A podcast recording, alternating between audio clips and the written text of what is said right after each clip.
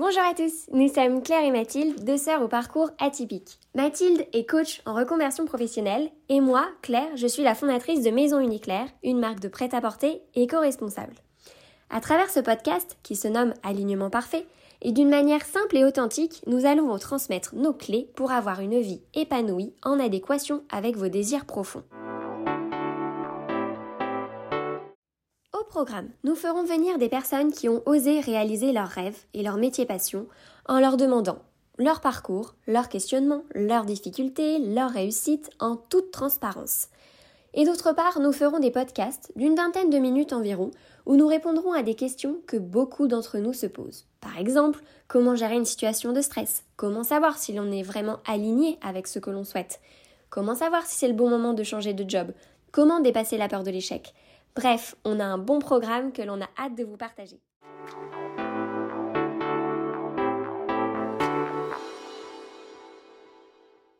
Aujourd'hui, on commence avec l'interview de ma sœur Mathilde. Elle nous raconte en toute authenticité son parcours, ses doutes, ses questionnements perpétuels avant de découvrir et de se lancer dans son métier passion, à savoir coach en développement personnel. Nous espérons que le podcast vous plaira. Je vous laisse avec notre conversation. Allez, c'est parti, premier podcast. Mathilde, tu te sens comment? T'es stressée ou pas? Oui, oui, oui, tu me connais, je suis plutôt euh, toujours très à l'aise euh, à parler devant tout le monde. Et là, bah, juste parler devant toi, je suis assez impressionnée en fait. bon, ça va. Euh, donc, comme vous le disait, on est deux sœurs, Claire et Mathilde, et aujourd'hui c'est notre premier podcast.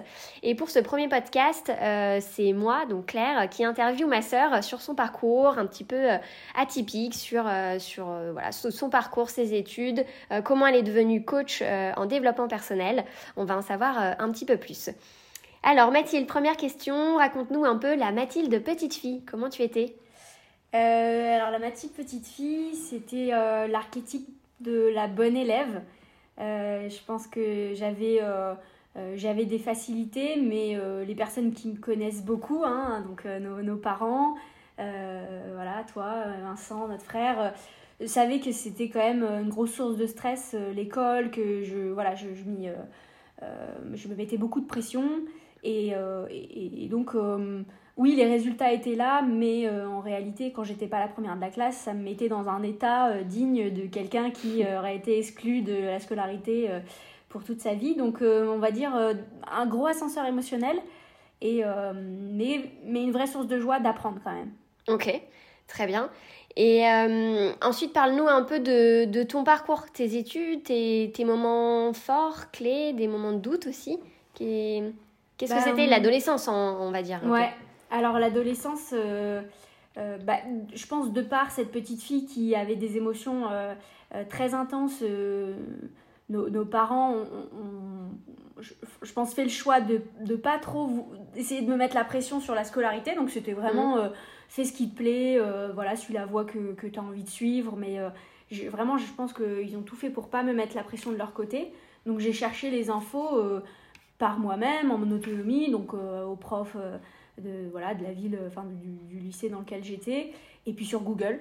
Et en fait, sur Google, ben, quand tu fais euh, un bac S parce que tu t'es dit que tu vas faire le bac euh, qui t'ouvre le plus de portes, bah, ce qui se présente après, c'est euh, école de médecine, mais étant donné que déjà un épisode de Grey's Anatomy, je m'évanouis, c'était compliqué d'imaginer une filière là-dedans. donc c'était plutôt école d'ingénieur ou école de commerce, avec, avec deux ans de prépa avant. Et c'est parce que j'adore les langues. Euh, et, je me disais, si un jour j'ai l'occasion d'avoir un métier qui me permet aussi de voyager, euh, parce que c'est vrai qu'on n'avait pas eu beaucoup l'occasion de voyager quand on était petite et, ça me faisait vraiment rêver. Euh, donc c'est pour ça que j'ai choisi voilà, filière prépa, donc économique et commerciale, et au lycée du Parc à Lyon, et ensuite une grande école de commerce. Et moi, pour te connaître, euh, voilà, étant, étant, donné que tu es ma sœur, euh, raconte-nous aussi cette année du parc, qui a été, je pense, pour toi euh, une grosse année et, qui a révélé des fois des, des choses où on comprend mieux aujourd'hui mm. comment tu es devenue coach. Je pense que ça a été aussi l'un des débuts de, de ton développement. Ouais. Bah, ça a été la première claque, je pense, clairement, parce que là, c'est. J'expérimente ce que c'est d'être dernier de la classe et c'est vrai que c'est vraiment pas agréable, c'est vraiment pas confortable. Euh, j'expérimente le fait d'avoir la sensation de me donner à 300% Et, et, puis, et puis à chaque fois, quand même, voilà, le, résultat n'y est pas. Donc avec le recul, je pense que c'était surtout sur la méthode, la méthode de travail, où en fait, en tant que bonne élève, très scolaire, j'ai jamais trop appris à faire autre chose que euh, recopier ce que le prof dit et faire ça, euh, voilà, un peu mot pour mot. C'est vrai que la prépa commence déjà à nous mettre dans un état d'esprit où euh, on essaye de développer l'esprit critique, on essaye de plutôt faire par nous-mêmes plutôt que de, recopier l'exercice qu'on a vu en cours, dans, ça dans les DM. Donc là, c'est vrai que ça a été un gap très, je pense, qui est venu challenger mon estime de moi à l'époque. Et d'un autre côté, euh, c'est une période où la stimulation intellectuelle euh, euh, en cours, parce qu'on mm. découvre enfin, en fait, moi, le monde, je le connaissais à travers le journal de TF1, quoi. Je connaissais pas les pipelines, je connaissais pas la géopolitique, je connaissais pas la littérature, voilà, d'une manière aussi abordée, on va dire, de manière perspicace, quoi. Enfin, c'est vraiment des profs qui sont passionnés et, et passionnants. c'est des élèves qui sont tous euh, dans cet même esprit de euh, je veux donner le meilleur de moi, je veux mm. réussir à tout prix et, et, je me sentais comprise. Ouais, très intense. Et d'ailleurs j'ai gardé des amitiés de ces deux années de prépa, mm. euh, malgré le fait que ce soit très dur, c'est je pense tellement intense que les liens d'amitié qu'on se crée à cette période-là perdurent malgré Souvent d'ailleurs, euh, quand on vit des choses, euh, des émotions fortes et des moments durs, tu te crées aussi souvent euh, mm, des amitiés et des personnes fortes parce que, parce que ça va au-delà de tout ça, tu t'entraides énormément. Ouais, et donc je me suis dit, sur, sur la...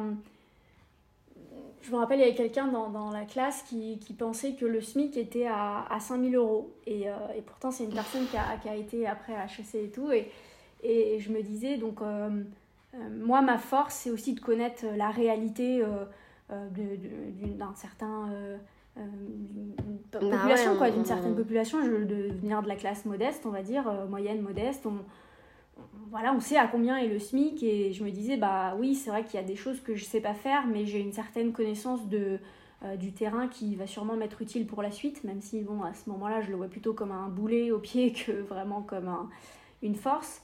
Et d'un autre côté, je réalise aussi, avec ces deux années, que ce niveau d'intensité où euh, tu cadres presque chaque minute de tes journées, euh, il y, a des choses à faire mieux, mais j'adore ça. Il y a, y a un truc où je me dis, en vrai, la vie plan-plan, où tout est facile, euh, enfin, tout est facile.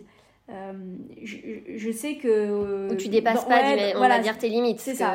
Tu restes dans ta zone de confort, tu veux pas ça m'a ça m'a fait kiffer. Je savais que je voulais mm. pas le faire tout le temps dans ma vie, mais à le faire dans certaines périodes de ma vie, euh, je m'étais dit j'aimerais vivre comme ça. Ouais, casser les codes, sortir ta mm. zone de confort et, euh, et aller au bout bah de. Clairement. Ouais.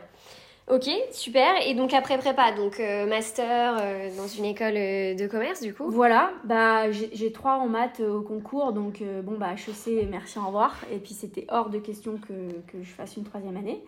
Euh, donc je, suis, euh, je, passe les concours et puis je, je choisis euh, Subdeco Montpellier, en, enfin, qui s'appelle aujourd'hui Montpellier Business School en école de commerce.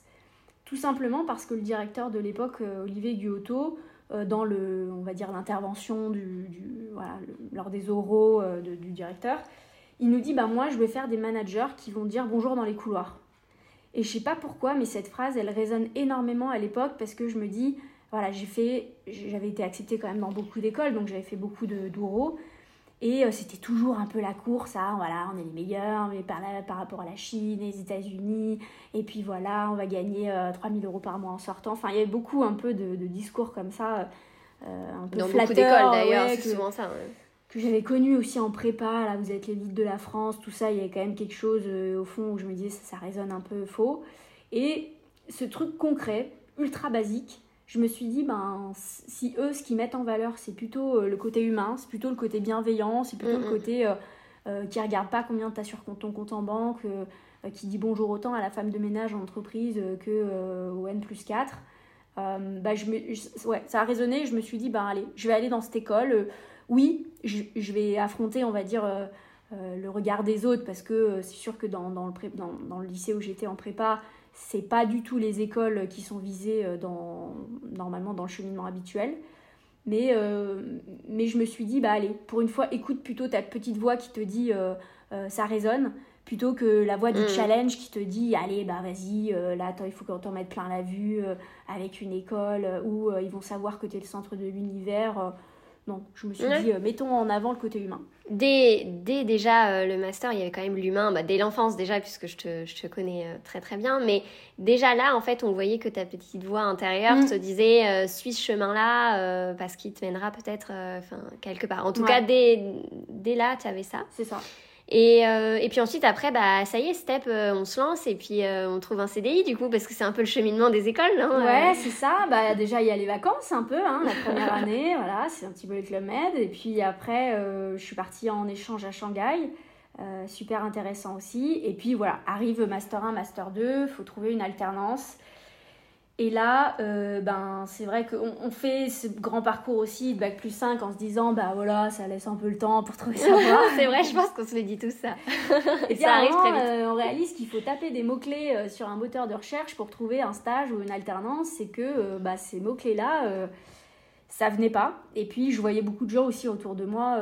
Bah, trouver des opportunités plutôt par le réseau de leurs mmh. parents ou de connaissances, choses comme ça. Et que euh, nous, c'était pas du tout le même réseau. Hein, euh, donc euh, voilà, il fallait bien que je trouve. Et, et, en fait, je réalise aussi à cette période-là que ce qui est valorisé dans les entretiens, dans, dans, voilà, dans, dans les postes, c'est d'avoir déjà fait des trucs. En fait, je réalise que déjà à cette époque, les recruteurs ne cherchent pas forcément des personnalités, mais cherchent mmh. déjà des gens opérationnels dès le lendemain, 8 heures.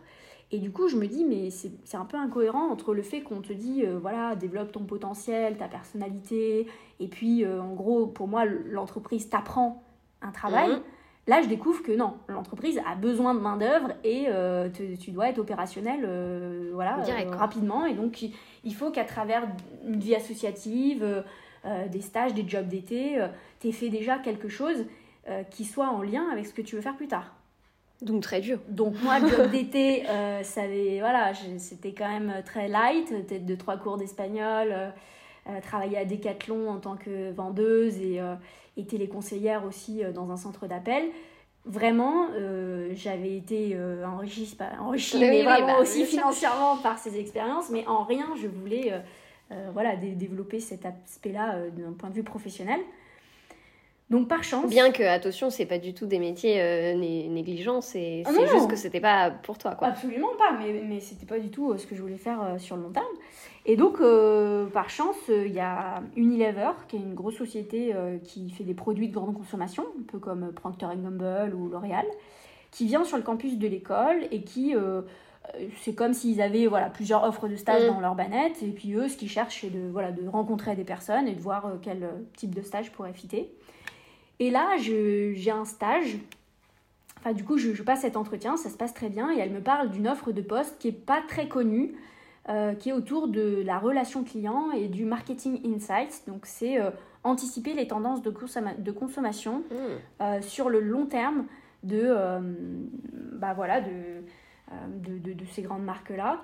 Et en même temps, faire le lien avec un peu le côté opérationnel de la relation client.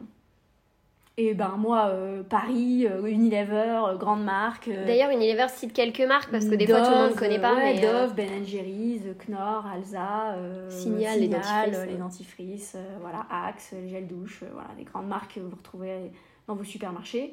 Et là, je me dis, bah trop cool quoi. Là, pour le coup, c'est l'envers du décor, c'est Paris, c'est très bien rémunéré en tant qu'alternant, c'est en plus ruelle Malmaison dans une dans une, voilà, une grande, euh, comment dire, un grand building. Donc euh, là, je suis direct. bon, la vie perso, un peu plus compliquée parce qu'il y a déjà, après, j'étais en relation, et déjà, voilà, je pars de je pars à Shanghai et puis après je prends ce choix de, de, partir à Paris. Donc bon, la, Surtout qu'on vient, on l'a pas dit, mais on vient d'une petite ville à côté de Lyon. Euh, donc euh, Paris pour nous c'est euh, ouf quoi. C'est le, rêve. Donc bon, je choisis le rêve par rapport à, la relation. voilà, la relation se termine, mais, mais moi j'ai l'impression de réaliser mon rêve et donc je pars, je pars à Unilever. Et là j'arrive. là, je pense qu'il n'y a pas plus voilà, douche froide que ça. Euh, je crois que ça devait être ma première semaine. Euh, réunion du département et puis le, directeur marketing montre une slide avec notre service, cinq personnes, et puis change de slide et notre service avec trois personnes, dont l'alternante, dont moi. Donc là, on comprend qu'il y a un plan de licenciement euh, et qu'il euh, y a deux postes qui vont être supprimés euh, dans, dans les mois qui viennent.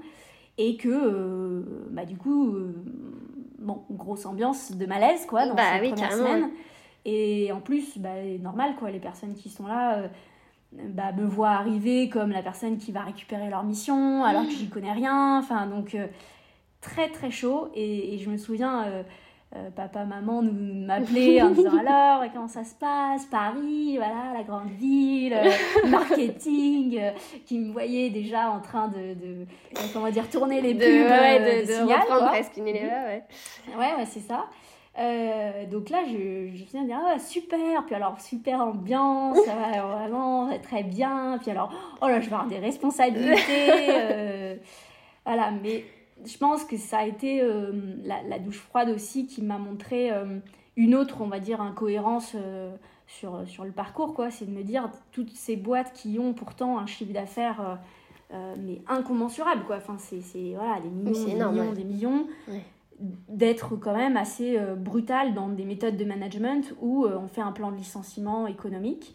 même si, bien sûr, hein, ces personnes-là, elles, elles, ont eu euh, quand même un accompagnement, euh, un certain package à la clé qui, mais bon. pas, voilà, c'est pas pareil que dans une toute petite société où euh, il n'y a pas tout ce confort, mais je me dis, c'est des boîtes, enfin, c'est des personnes qui ont bossé peut-être, voilà, 20 ans, 30 ans dans ces, dans ces boîtes, et du jour au lendemain, de cette manière-là, on t'annonce que c'est terminé. Et je pense que déjà à ce moment, je me suis dit, ben voilà, déjà faire toute ma carrière dans une seule boîte, bon, les mentalités mmh. étaient déjà bien en train de changer, je savais que c'était pas ça qui allait se passer pour moi. Mais j'ai commencé à être aussi euh, très lucide sur, euh, euh, sur ce système et de me dire, voilà, je vais prendre ce que j'ai à prendre dans cette expérience, mais, mais je ne vais pas y laisser trop de plumes parce que je vois que ça, peut être, ça peut être très brutal dans, dans cette méthode ouais, de, de, management. Quoi. Bah ouais, en plus à l'époque, tu avais quoi, 20 ans, non? Ouais, je, je, devais avoir 21 ans, je pense, 21 ans. Donc, euh, donc ouais, c'est assez brutal de, de, voir ça. Et ensuite, après, du coup, après Unilever, donc tu as eu une autre donc après Unilever, expérience quand même Pour d'autres raisons aussi, euh, on va dire un peu éthiques, euh, je réalise que tout, tout ce qu'on comprend du consommateur, de la psychologie, du, voilà, des, des, des, tendances de consommation, tout ça est utilisé pour vendre. Ouais. Que pour vendre, en fait. Hein. C'est on savait déjà, euh, tu vois, les, inquiétudes sur les perturbateurs endocriniens, euh, sur le fait de plutôt produire local, et puis, euh, puis je réalise qu'en fait tout ça est pour mettre une vache qui s'appelle Marguerite sur une pub à la télé pour faire croire que la soupe elle est faite dans le canton alors que euh, les tomates viennent du Pakistan quoi. Donc il y a quand même des choses euh, qui m'allaient pas trop déjà euh. déjà à l'époque il y avait ça. Enfin à l'époque c'était pas il y a si longtemps ouais c'est pas il y a si longtemps mais, je pense que voilà ce que ce qu'on nous dit des fois dans des films dans des reportages qu'on croit que c'est très très loin et que c'est anecdotique non c'est vrai en fait c'est voilà, je me souviens avoir des collègues qui te disent ben ouais moi les gâteaux qu'on fait je vais pas les donner à mes gamins parce qu'il y a de l'huile de palme et, et, tu te dis mais c'est fou quoi. Tu bosses pour cette boîte tu y passes 8 heures par jour euh, tu es censé normalement être fier de ce que tu fais. Mmh. Je pense qu'il y a une certaine fierté, mais c'est quand même plus le confort qui te fait tenir. Et, je me disais, waouh, c'est fou que euh, c'est pas. Euh, c'est pas juste cinq personnes dans une pièce dans ces grandes boîtes qui se disent allez bah tiens nous on va mettre voilà ces, tendances de consommation enfin ces, ingrédients ou ces méthodes et puis personne n'est au courant mmh. non si tout le monde est au courant mais mais euh, tout le monde se dit que bah qu'on on va pas changer le système et puis que bah, tu vas faire tes courses à devant toi pour ton perso mais, mais pour ton boulot ça te dérange pas de, de bosser pour ça je pense que ça dérange, mais euh, tu te dis, je moi-même à ma petite hauteur, je peux pas faire changer les choses et j'ai besoin de ce salaire-là. Mm. Et du coup, je pense qu'il y a beaucoup de gens quand même qui s'en rendent compte de ça, mais mais après, tu as des fois la réalité qui te dit, bah en fait, c'est une miette, donc euh, tu vas pas pouvoir faire avancer beaucoup les choses. Mm. Et donc, dans cette période-là, étant à Paris, je me retrouve beaucoup dans une tendance euh, qui est beaucoup plus euh, actrice, je trouve, d'un mmh. changement, qui est l'entrepreneuriat. Euh, je participe à énormément de meet-up, de conférences. je suis donc avec une, une copine à Jennifer Mukuma à, à Unilever à cette période-là et on, elle aussi est très investie là-dedans. D'ailleurs, elle a évolué après dans, ce monde aussi entrepreneurial. Et, et, du coup, je me dis, bon, bah, ma prochaine expérience, moi, c'est dans une start-up, mm. une start-up qui va. qui, qui, veut changer le monde à sa manière et, et, donc au travers d'une alimentation qui se veut nutritionnellement saine tout en étant adaptée à une vie urbaine que, que j'avais à l'époque, très active ou voilà. Et donc, ça s'appelle SoShape. Et, euh, et donc, je, je, postule euh, chez eux. Je suis prise en tant que responsable marketing. Donc, sur le papier, tout a l'air fou, quoi. Entre, enfin, voilà, entre... Euh, la, la, marque sympa, du moment. Sympa. À l'époque, elle venait de se lancer parce que maintenant, ça marche bien. Hein, voilà, c'est ça. Une, ils avaient fait une levée de fonds où il y avait Catherine Barba qui faisait partie. Donc, c'était quelqu'un qui était un modèle inspirant pour moi. Donc, vraiment, sur le papier, tout est fou. Et puis j'arrive premier jour et là. Toi, c'est toujours les premiers jours, hein. faut faire gaffe. Ouais, je mets pas longtemps à, prendre euh, voilà, la douche froide. Et là, bah, j'arrive que c'est pas du tout ça parce que eux, ce qu'ils attendent, c'est quelqu'un aussi très opérationnel. Mm. En fait, responsable marketing, tu es responsable du, site internet, hein, parce qu'on est cinq dans la boîte, les deux cofondateurs, une personne qui s'occupe du service client, un développeur et moi. Donc, tout ce que j'avais connu sur comprendre les tendances marketing, euh, anticiper euh, les choses de fond, euh, travailler un peu sur du temps long, sur les comportements humains. Ah bon, bah là, en fait, je rajoute que, voilà, avec des cookies sur le, site pour aller hmm. voir où les gens ils vont cliquer, machin truc. Bon, j'ai beau essayer de donner à 100% de ce que je sais faire, au bout de 15 jours, clairement, on se met d'accord sur le fait que j'étais pas le bon profil et que pour moi, ils n'étaient pas non plus la bonne expérience pro. Donc, fin de la rupture, enfin, fin de la période d'essai. Donc ouf, euh, j'ai quand même le chômage dans ces conditions-là. Mais, euh, mais bon, bah, grosse claque euh, quand même d'appeler voilà, d'appeler papa ouais, dire je viens d'être diplômée, l'expérience s'arrête, je suis au chômage. Voilà, donc là, pas évident, pas évident cette période-là. Et puis en même temps, je me dis, bon, bah, j'ai vécu peut-être deux extrêmes. Vraiment la toute petite boîte start-up, la grosse boîte de voilà, 40 000, même plus, collab international et tout. Donc peut-être c'est l'entre-deux qui va plus me mmh, mmh, mmh. correspondre. Et je me dis, euh, si, si j'apprends quelque chose de ces expériences, c'est que l'ambiance de travail est hyper importante pour moi. Je l'avais déjà compris en prépa aussi, que euh, voilà, une ambiance un peu trop compétitive, euh, trop, enfin, c'est vraiment pas fait pour moi. Il faut que voilà, il y ait beaucoup d'humains et de bienveillance, d'entraide dans, dans les manières de travailler. Donc j'entends parler du classement des Great Place to Work, ah, entreprises dans lesquelles il fait bon travailler. C'est vrai, et, et, là, je me dis, bah, moi, ma prochaine expérience, il faut que ce soit dans le top 10 de, de, de ce classement. Quoi. Je, je contacte des, des, personnes de mon école euh, qui sont dans ces boîtes-là. Mmh. Et puis, je leur demande de me parler un peu de leur métier, euh, voilà, de ce qu'ils font, euh, de leur boîte, des méthodes de management et tout. Et puis Benoît Fortuné, qui avait pris le temps aussi de, de me parler de son métier à l'époque, très gentiment, parce qu'on ne se connaissait pas, on n'était pas de la même mmh. promo. Mais... Rappelle qui c'est, peut-être? Bah, Ça a été quelqu'un qui était chez Extia, mmh. Euh, la, société que j'ai réalisée, enfin que dans laquelle je suis. D'accord. Euh, Donc c'était quelqu'un euh, qui avait fait mon école, mon mmh, Business School, et il était ingénieur d'affaires chez Extia. Une société qui était dans ce top 10, je crois qu'aujourd'hui ils sont deuxième d'ailleurs, euh, to Work, et qui est une société de conseil en, numérique, en transformation digitale. ingénieur d'affaires, je ne sais pas ce que c'est. Moi-même étant pas ingénieur, je me dis bizarre, mais lui non plus. Donc il m'explique qu'en mmh. fait, c'est recruter manager et placer chez des clients, des, clients grands comptes, donc plutôt du CAC 40, des développeurs, euh, des chefs de hmm. projet informatiques, euh, des business analysts, des métiers que je connaissais absolument pas, euh, tout autour de l'informatique. Il m'explique que c'est un, recruteur, enfin un, secteur qui recrute beaucoup, hmm. qui cherche plutôt des gens qui sont prêts à se donner à 300%, et, et même si tu n'as pas forcément de, base spécifique en informatique, hmm. ils sont prêts à, te les transmettre euh, parce que ce qu'ils veulent, c'est surtout voilà, des, des personnalités. Et c'est vrai, c'est le cas. Je suis le process de recrutement. Euh, vraiment, ça fit euh, de, voilà, les, trois, les trois entretiens, j'adore. Mhm. dans la boîte, j'adore. voilà, t'arrives, il y a des croissants, tout, tout l'étage, voilà, viens papoter avec toi. Enfin, c'est vraiment un truc que je pensais même pas que ça existait. en effet, j'ai de cette expérience qui a duré un an pour moi, euh, j'ai des amis que j'ai encore aujourd'hui, euh, qui sont mm. très proches. Enfin, c'est, c'est vrai, le côté humain.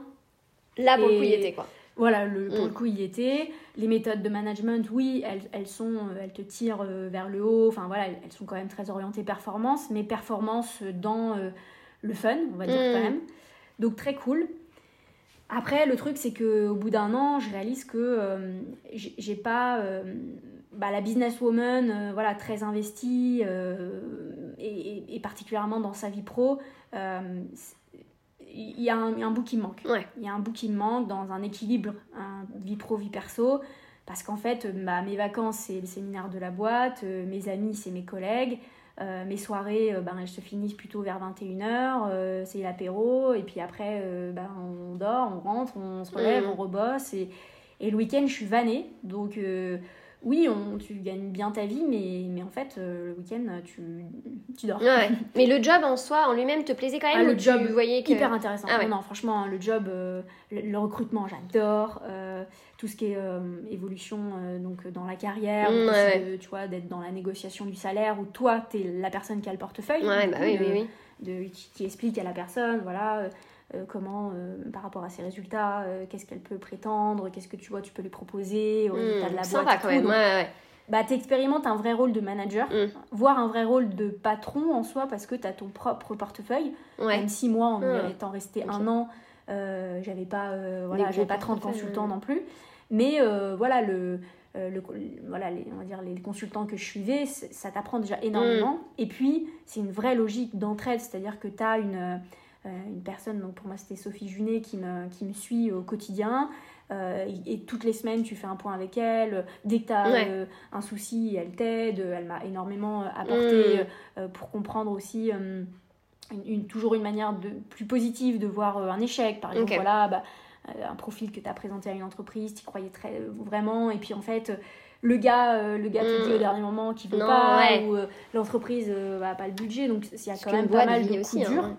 Euh, mais tu es hyper bien euh, accompagné euh, pendant, pendant tout ce cheminement qui t'apprend énormément. Et puis, et puis aussi encadré par Caroline, qui est devenue coach aussi aujourd'hui et qui a, un état d'esprit sur voilà, la, réunion du lundi matin.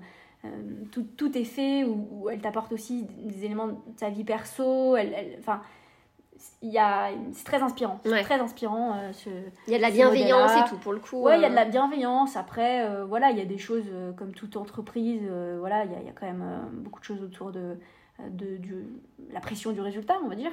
Mais mais non très très très très inspirant. Sauf que moi je vois que j'ai besoin d'aller au sport plusieurs fois dans la semaine. J'ai besoin de, de finir tôt. J'ai besoin d'avoir aussi une vie plus, plus stable. un équilibre. Un équilibre. Euh, perso, ouais. Et donc, je décide de rentrer sur Lyon, mhm. euh, de quitter Paris, parce que je me dis, voilà, au-delà du, du, du, taf qui m'intéresse énormément, c'est aussi le rythme et, c'est peut-être aussi Paris, mhm. euh, parce que c'est, vrai que tu es entouré de plein de gens. Mais et les attentats ont un peu joué aussi là-dedans. C'est dans des coups très durs comme, comme les attentats, tu es vraiment seul. Quoi. tu te dis, bah tu te dis là, j'aurais famille vraiment seul, il n'y a personne. Euh, t'es pas dans oui c'est des super amis mais t'es pas dans la même relation que si t'es avec ta famille ou des mmh, choses mmh, comme mmh, ça je veux dire euh, donc euh, ouais ça ça m'a vraiment challengé et je me suis dit bon bah allez je, je, quitte je, je, quitte Paris et je rentre à Lyon et cette fois plutôt dans un poste de consultante. Puisque là je me dis je vais perdre un peu de ce qui me stimule dans mon travail. Par contre je vais retrouver un équilibre vie pro vie perso tout en gardant un salaire intéressant puisque c'était les métiers que je vendais à mmh, l'époque. Bah je savais bien comment, les, euh, comment postuler aussi à ces tafs-là et puis de quoi était composée l'émission. Et donc euh, là, j'intègre une autre société qui s'appelle Soprasteria et qui a des valeurs familiales aussi, très respectueuses. Alors c'est moins dans le fun, hein, on n'est pas c'est bah, c'est moins Paris aussi, mais euh, oui, voilà, je pense que c'est connu à Paris aussi. Beaucoup que maintenant, Lyon, ça se développe un peu. Mais, euh, euh, à, la, base, ça vient d'Annecy, donc ils sont ah, oui, très implantés. Alors, bien sûr, beaucoup à Paris, puisque leurs clients sont beaucoup à Paris, mais, mais c'est quand même une des. Je pense c'est la deuxième plus grosse agence, quand même, à Lyon, juste après Paris. Et, et donc là, c'est là où je suis restée le plus longtemps dans cette expérience parce que c'est quand même intéressant, mm. hein, les, les, missions pour les clients, voilà, c'est voilà, des missions intéressante où j'apprends des choses, mais c'est pas aussi stimulant, clairement. Euh, je rencontre, j'ai plutôt des sujets qui sont liés à l'ordinateur, à l'informatique, mm. euh, que à l'humain, euh, du coup, ce que, ce que j'avais avant. Donc voilà, je, perds un petit peu, mais je gagne en équilibre de vie, et puis ça me permet de, bah, de rencontrer mon chéri d'aujourd'hui, d'avoir un projet d'habiter ensemble, après d'avoir notre projet d'enfant. enfin voilà, ça m'a permis de développer toute ma vie perso et, et du coup mon équilibre. Ça a été bénéfique aussi, voilà, ouais, tu avais besoin de à Paris, c'était très le, pro à fond. Mm. Et là, à Lyon, t'as permis aussi de retrouver un équilibre sur les deux. Donc, euh, en plus, tu as travaillé quand même avec des grosses entreprises. Donc, ça t'a permis mm. encore de remettre un pied dans des grosses boîtes et bien, effectivement bien te montrer que c'était pas là où tu aimerais être. Mais en tout cas, en tant que consultante, ça t'allait bien. Exactement. Euh, ok, bon bah très beau parcours, c'est chouette. Et maintenant, puisque aujourd'hui tu es coach en développement personnel, je, je le redis, donc Qu'est-ce qui a fait euh, Est-ce que c'est une rencontre Est-ce que c'est euh, un, moment dans ta vie spécifique qui a fait que là, ça y est, tu as trouvé ta voie? Déjà, comment tu as trouvé ta voie? Parce qu'au final, euh, là, à l'époque, tu étais encore consultante. Et ensuite, bah, comment t'en es venue à, voilà, à devenir coach? Alors, ça a été sur, sur un cheminement. Hein, C'est-à-dire que comme tu as vu, à chaque expérience, j'ai essayé de tirer les leçons. Mm. et, ça, c'est déjà une, une posture coach en fait que j'avais, enfin sans, euh, sans mettre des mots dessus, mais c'était déjà voilà tirer les enseignements et puis euh, évoluer de, chacune des expériences. Et puis en parallèle de, de cette activité euh, professionnelle sur Lyon, donc que j'avais trouvé qui, qui, était, qui bénéficiait à mon équilibre, vu que j'avais plus de temps, ce temps-là, je l'ai beaucoup dédié à euh, apprendre à me connaître encore plus. Euh, donc, euh, des lectures autour du développement perso, des séminaires, des formations, la communication non violente, le, tout ce qui est aussi beaucoup de soins, hein, de soins, de, sur, sur bah, psychothérapie, choses comme ça, pour comprendre mes émotions, comprendre bah, aussi l'estime de moi qui avait été fragilisée, peut-être un je pense qu'à chaque fois, ce qui m'a poussé dans, tous ces, euh, euh, dans toutes ces recherches, c'était le sentiment de culpabilité, de me dire, sur le papier, j'ai vraiment tout pour être heureuse. Euh, je, m'étais prouvé à moi-même que avec, avec mes compétences, je pouvais en fait prétendre à vraiment tous les métiers que je voulais. Mm. J'avais en plus vu l'envers du décor de ce que c'est le recrutement, de, de, de, se vendre en entretien, de choses comme ça. Donc je, savais qu'il y avait vraiment beaucoup de possibilités mhm. qui s'offraient à moi, mais qu'aucune ne me paraissait satisfaisante. Ouais. Euh, ça complétait pas toutes les cases. Tu voyais qu'il manquait quelque chose au fond de toi, tu avais ce petit truc de non, c'est pas, bah, pas à chaque fois, je me disais, je vais pas retrouver ce niveau d'intensité que j'avais quand même bien aimé en prépa, euh, cette stimulation intellectuelle que, qui, qui m'avait aussi, euh, tu vois, bien plu chez Extia. Euh, de rencontrer régulièrement des nouvelles personnes. Là, tu es quand même sur des trucs où, on va dire, les trois premiers mois, je m'éclate. Et puis au bout de trois mois, quand j'ai compris un peu euh, ma mission, euh, la finalité, l'organisation, mm. les rencontres, bah tu passes sur un mode plan-plan, un peu routine. Et, et, moi, je sentais que ça me, ça me bouffait de l'intérieur. Et je comprenais pas trop pourquoi. Et c'est vrai que je pense que j'ai éprouvé de la culpabilité ou un peu de la honte de me dire, mais est-ce que euh, et c'est des fois le feedback qu'on me faisait, hein, euh, t'es une éternelle insatisfaite, euh, mais regarde un peu tout ce que t'as. Mathilde est compliquée. Mathilde est voilà, compliquée, tu vrai, poses trop de questions. mais c'est vrai que, voilà, autour de moi, j'ai quand même des... Enfin, enfin il y a des positions qui sont voilà, plus frustrantes. Moi, j'avais... je fais 9h, 18h, je gagne plus de 2500 euros par mois. Euh, je, suis euh, entourée de gens euh, très bienveillants, dans un management qui est très à l'écoute. je fais du télétravail quand j'en ai envie. Si la petite est malade, il n'y a aucun problème, je prends ma matinée. Enfin, tout est pourtant très beau sur le papier. Et à l'intérieur de moi, j'ai ce truc qui, me dit, mais putain, tu pourrais faire bien plus. Tu pourrais être bien plus utile. Tu, tu pourrais avoir plus de sens dans, dans, tes journées professionnelles. Et je, je, me souviens, hein, même autour de moi, quand j'en parle, euh, il y a des personnes qui, qui, qui ressentent cette même, euh, cette même sensation, mais qui en arrivent au constat que bah, la vie, c'est ça en fait. La vie, euh, c'est métro, boulot, dodo, le plus confortablement possible. Mm. Et puis, et puis voilà, c'est déjà très bien. Et puis si tu es engagé, bah, tu t'engages dans le bénévolat, dans des associations le week-end. tu t'achètes tes petits lentilles corail voilà, pour préserver la planète. Et puis euh, et, puis voilà, tu te poses pas trop de questions, sinon c'est un peu la déprime, quoi. Et non. Ouais, ça c'est en train de bien changer, mais c'est vrai que ouais, il y avait. Euh, il y a un truc qui, qui, qui, résonne faux et je, je le mets un peu euh, sous, sous la marmite pendant pas mal de temps. Et à la naissance de, de, de ma fille Livia, là, ça explose. Ça explose parce que déjà, je trouve que le, le process de, de création d'un enfant, c'est Mm. tellement magique, hein, tellement magnifique. Enfin, tu me connais, j'ai Oui, oui, oui. euh, j'ai adoré euh, cette période-là, de m'intéresser à tout ça. Et, et donc, c'est là où je découvre aussi, euh, je dirais, en tout cas, je commence à croire au, au Ouais. côté magique de la vie. euh, Peut-être qu'il euh, y a un petit plus. côté spirituel, euh, voilà, c'est là où tu vas ça. commencer un petit peu à découvrir ça. Je mets pas des ouais. mots sur le vraiment le truc spirituel à ce moment-là, mais sur quelque chose qui, euh, on va dire, une vision de voir la vie de manière plus belle, Ouais. peut-être que ce que je Il y voyais a quelque chose de supérieur, Mm, voilà, c'est incroyable, c'est fou ce que je viens de dire. Il y a, ouais, il y a, il y a une force quand même au-dessus, et, et c'est sûrement parce que le fait de créer un être humain à l'intérieur de toi alors que tu n'utilises absolument pas le mental, Oui, tu vois, là où toute ma vie, moi, toutes mes décisions, tous mes objectifs, c'était euh, déterminé par le mental euh, uniquement. Mm. Voilà, je veux ça, et ben je l'obtiens. Bah là, tu veux un enfant, et t'as beau avoir euh, toute euh, l'intelligence, les compétences que tu veux, bah ça change rien. Euh, ce qu'il faut, c'est plutôt de l'amour, du temps, euh, et puis euh, des espaces de méditation que, que j'ouvre pour la première fois que j'avais jamais fait. Mais là, je, vu que je me sens connectée à, euh, à elle aussi à travers la grossesse, je me dis, ben. c'est pas du temps perdu comme avant. Pour Mm. moi, méditer, c'était vraiment. Tu te fais Ouais, chier ouais, pendant tu, 10 euh, minutes, pour donner conscience, quoi. Là, je, je sens qu'il y a des choses qui se passent, il y a des signes, enfin des. Ouais, c'est- assez profond. Et, et donc, quand elle, quand elle est là et quand je retourne bosser alors qu'elle a 3 mois, donc, euh, enfin voilà, le, le congé mat se, se termine, donc euh, je, je retourne bosser.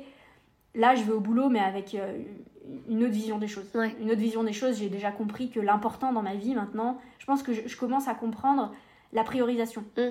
Avant, euh, tout est au même niveau, quoi. C'est-à-dire euh, euh, la liste de courses, euh, le- la mission euh, pour une grande entreprise. euh, euh, Enfin, je sais pas, tout est au même niveau. Et là, ma fille, clairement, ça prend un- une dimension euh, supérieure. Mm. Euh, bah, déjà, euh, mon conjoint euh, avait, euh, fait aussi prendre que l'important, c'est quand même l'amour.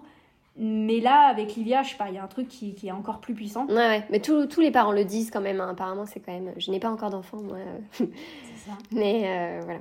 On aura le temps de- d'expérimenter euh, le moment voulu. Mais c'est vrai que là, euh, voilà, je me dis, je vais pas pouvoir euh, avoir lu tout ça, la regarder dans les yeux, plus tard lui dire, mais tu peux faire ce que tu veux dans, dans la vie, ma mm, fille. mm, mm. En plus, avec ton père, voilà, on, on va te donner les moyens de, de, voilà, de, de voyager, de croire en tes rêves, tout ça.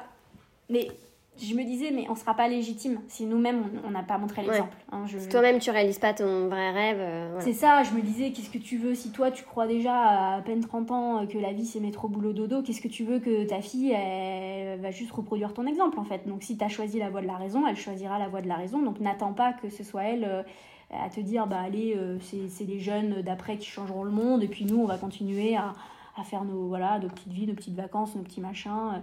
Et, et- et donc ça, je me suis dit, ok, bah Bien que ça plus. convient à, à des gens, hein, pour le Ah coup. oui, euh, clairement, après chacun. euh, Mais toi, en tout cas, dit, non. euh, moi non, ouais, moi non. Je, là, je veux essayer. Je veux pas attendre que ce soit sa génération. Je veux voir ce que moi je peux faire sur, sur, déjà, on va dire ma vie et, et notamment 8 heures par jour, donc ma vie pro.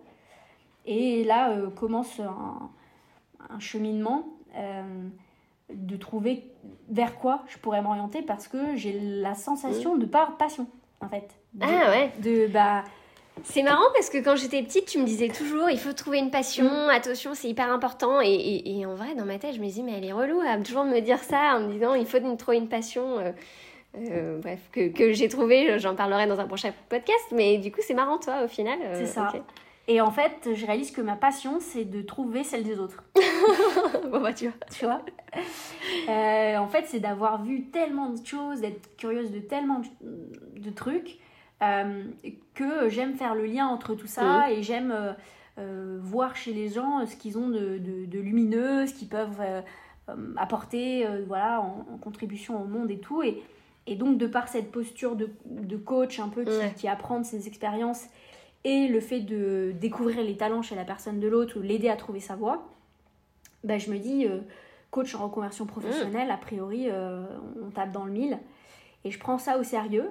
Euh, T'as pas rencontré quelqu'un de spécifique par contre? C'était vraiment toi, dans ton cheminement, dans, dans la découverte des, de tout ça, que tu t'es dit ok. Si, en fait, j'ai rencontré, enfin, j'ai moi-même bénéficié de, de bilans d'orientation, de bilans Ouais. de compétences, j'ai vu des coachs, euh, j'ai vu euh, des graphologues, des astrologues, des human designers. Enfin, j'ai vu des personnes qui sont sur ce sujet-là. Mm.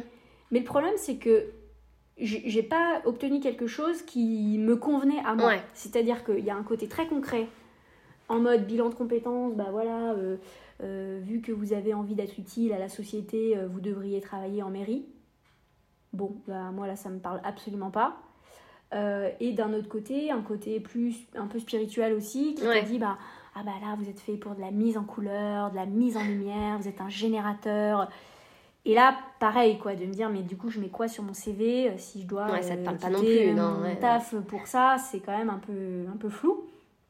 Et en fait, c'est vraiment en, en- ouais, en tirant les leçons, j'écrivais beaucoup hein, de, de tous ces apprentissages, et puis en, en faisant l'amalgame un peu de tout ça, et puis en écoutant un peu plus les, les signes que je me dis, mais euh, euh, non, c'est vraiment plutôt coach en reconversion professionnelle.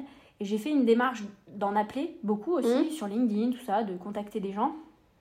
C'est vrai que ça me faisait un peu peur parce qu'il y a beaucoup de gens qui disent qu'ils vivent pas, qu'ils vivent pas de leur activité, euh, ou alors qui sont obligés de compléter sur euh, voilà d'autres casquettes que j'avais pas forcément envie moi de, de- de prendre. Excuse-moi, je t'interromps. Les coachs, ils t'ont répondu, etc. Parce que Mm. des fois, il y a beaucoup, euh, moi-même d'ailleurs, euh, des fois, j'ose pas trop contacter en me disant est-ce qu'ils vont me prendre pour euh, quelqu'un qui veut faire la même chose qu'eux? On a quand même souvent ce, ce petit truc dans la tête de est-ce que je vais pas les déranger? Est-ce que j'ose Tu vois, donc toi, ils t'ont répondu et, et ça a été très bénéfique. Ouais, c'est ça. Je- J'expliquais, je pense que mon côté d'être très authentique et puis d'exprimer euh, la phase un peu vulnérable hein, dans laquelle je suis fait que, bah, en effet, il y en a qui m'ont qui m'ont pas répondu, mais ceux qui m'ont répondu, ils étaient, euh, euh, ils étaient, ils trouvaient ça plutôt gratifiant Ouais. de, de euh, que, je, que je leur demande des choses sur leur parcours quoi c'est ça, ça a plutôt ça a été des échanges très intéressants et, euh, et puis des pistes qui m'ont amené euh, notamment à, euh, à rencontrer Sacha Lacoste Euh, qui travaille sur les intelligences et les natures Mhm. multiples et, euh, et c'est vrai que ça c'est la première personne qui me fait vraiment voir la vie sous un autre angle c'est à dire qu'il n'a pas du tout un parcours euh, lui en fait Ouais, on pourrait le redire parce que Voilà. c'est vrai que. lui, dès, dès le premier jour, je crois, lui aussi c'est un gars des premiers jours, Euh, dès le premier jour de son, de son école d'ingénieur, il se rend compte que c'est pas le bon endroit. Hmm. Euh, et donc il part sur euh, accompagner au travers de, euh, de marches sur les chemins de, de Compostelle et puis, et puis ensuite sur, sur le coaching, euh, l'accompagnement, mais Ouais. sans suivre une école de coaching, enfin sur un truc où euh, Très j'ai l'impression, voilà, il, il, il s'est déjà euh, soustrait de, de toute cette, cette pression de la société, de ce regard des autres. Et, et là, ça m'inspire Mm. beaucoup. Je me dis, donc, ouais, il y a vraiment d'autres façons de voir sa vie professionnelle. Surtout que lui, il vit de son activité. Ouais. Euh, donc, euh, c'est vraiment très impressionnant.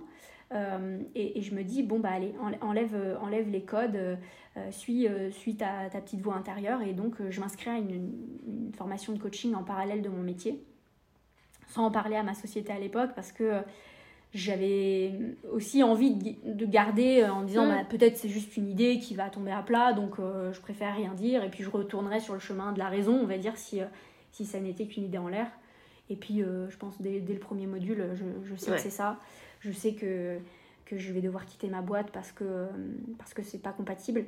Et, euh, et donc, je, je- voilà, après, Après, euh, ça y est, coach. dans, voilà, je négocie euh, le départ. euh, et puis, Bah euh, justement, co- comment? Parce qu'il y a quand même cette étape euh, où tu vas nous expliquer, mais t'as quand même, même si tu sais au fond de toi que c'est ça et tout, euh, comme tu le dis, ben voilà, t'as ton conjoint, t'as la petite, euh, donc euh, Livia. On a acheté une maison. ouais, voilà, c'est vrai qu'on on l'a pas dit, mais c'était au moment où t'as ach- Mm. vous avez acheté une maison aussi. T'as ton salaire qui est quand même fixe, tu, vous commencez à avoir eu un bon équilibre et tout. Ok, t'as quand même cette voix intérieure là qui est puissante, mais qu'est-ce que voilà, ça y est, t'as franchi le pas, tu t'es dit quoi? Qu'est-ce qui t'a rassuré en te disant bah vas-y j'y vais? Euh, Je pense qu'il y a beaucoup de gens qui sont quand même dans ce cas-là et euh, et et, enfin moi en tout cas, par si je cite un exemple, quand je me suis lancée, euh, j'avais l'impression de sauter en parachute quand même. Enfin tu Mm. vois, donc tu te dis comment je vais atterrir. Et ben c'est là où je, je- j'ai compris que j'aurais jamais pu le faire avant. Mm. Euh, parce que j'aurais jamais pu le faire sans Alban, mon conjoint. Parce que c'est lui. C'est lui qui me booste, c'est lui qui me voit et qui me dit mais je... Voilà, je te sens éteinte, euh, t'as plus l'envie le matin, t'as la même la boule au ventre euh, dès le dimanche midi, c'est c'est plus possible. euh, voilà, je, tu es, toujours là pour booster les autres, écouter, les comprendre, les aider à trouver un poste, refaire leur CV, des trucs comme ça. Lance-toi. Mais ça n'a pas été si simple, parce que je me souviens moi, avoir une discussion ici avec Alban en disant il faut que Mathilde elle se lance, on la voit éteinte, mais mais voilà quoi, c'est vrai que c'est pas c'est pas simple et c'est ouais, je préfère bien le dire parce que euh, euh, bah, d'autres voilà se posent des questions et bien dire que non, ce n'est pas simple mais euh, mais qu'on peut le faire. Et puis pour parler vraiment très franchement, on a nous deux pas de matelas de sécurité, mm. c'est-à-dire que nos parents on, on, pouvait s'il y avait un gros coup dur aller habiter chez eux mais on n'a pas un héritage, tu vois, on n'a pas, les comptes remplis. J'ai pas 300 000 euros sur un compte, ou, donc euh, ce qui fait qu'on avait tous les deux réussi à, économiser à peu près euh, 10 euh, 000 euros euh, chacun de côté, mais qu'on avait du coup injecté par moitié pour la maison. donc il nous restait en gros 10 000 euros à nous deux. Mmh. Voilà, la, petite, enfin voilà, d'autres projets et tout. Donc clairement, on s'est dit, il n'y aura pas de bon moment. la petite étant encore pas à l'école, euh, on s'est dit oui, il y, a il y, a les frais de garde, tout ça, la nounou, mm. donc euh, c'est encore un, gros budget. Mais par contre, on va pouvoir, euh, peut-être si un jour on veut la mettre dans une école privée ou mm. si on veut partir à l'étranger dans quelques années, des choses comme ça, bah, là c'est en gros la, fenêtre de tir parce que elle va pas être déstabilisée. Peu importe si jamais on s'est dit crûment, si ça marche pas, ben voilà, ça restera une expérience, mais elle va pas en pâtir parce que elle-même n'aura pas été habituée à un confort de vie ou euh, à des amis à l'école, des choses comme ça sur lesquelles on, va la. C'est plutôt le truc maman a réalisé son rêve et, euh, et on te montre que c'est possible de réaliser son, tes rêves. Donc, euh, au, mieux, au mieux, ça a marché et elle va en bénéficier quand elle sera voilà, un peu plus grande. Et puis, au pire, ça n'a pas marché, mais, mais je reprendrai. moi, je m'étais donné deux ans. Et je m'étais dit, ben, je reprendrai un bon de mm. consultante euh, ou d'ingénieur d'affaires si, euh, euh, si je vois que ça marche pas. C'est aussi un peu notre éducation quand même. Souvent, maman et, notre et papa nous disent souvent n'ayez pas de regrets dans la vie. Ouais, c'est vrai. C'est vrai quand même. Ont, voilà, le courage d'aller au bout de, de leur choix et, et d'en assumer les conséquences. Mm. Et je pense que c'est quelque chose qu'on a gardé de se dire bon bah voilà, on, j'aurais pas de regrets, mais clairement on sait que bah, on peut compter aussi que sur nous-mêmes. Et, puis, euh, euh, là où Alban m'a beaucoup aidé, c'est que sur, sur les, les, on va dire les trois premiers mois, bah déjà lui ayant une vraie expérience d'une personne qui voilà, a connu la création d'une société à des, qui son départ en étant associé, de développer une clientèle dans, dans, son domaine à lui. il, il, a des vrais, il a des vrais conseils à me donner sur, sur l'entreprise. Et c'est là où je vois aussi deux mondes. Je vois le monde de la personne qui a fait un bac plus 5 en école de commerce avec ses grandes théories et qui te dit qu'elle va vendre un coaching à 5000 euros euh, dans les trois premiers mois. Personne que j'étais. Et puis, euh, et puis Alban qui connaît le business depuis, euh, depuis voilà, presque 10 ans et qui, et qui sait que ça prend c'est étape par étape, qu'il il faut aller rencontrer des gens, il faut être tout le temps dans l'action. Et, et donc, je pense que j'écoute pas tout de suite tout ce qu'il mm. me dit en me disant mais euh, voilà. Moi j'ai fait une grande école donc euh, je sais comment ça marche. Et puis euh, ça fait vite badaboum. Donc donc on va dire qu'en janvier j'écoute beaucoup plus attentivement tous les conseils qu'il a à me donner. Je les applique.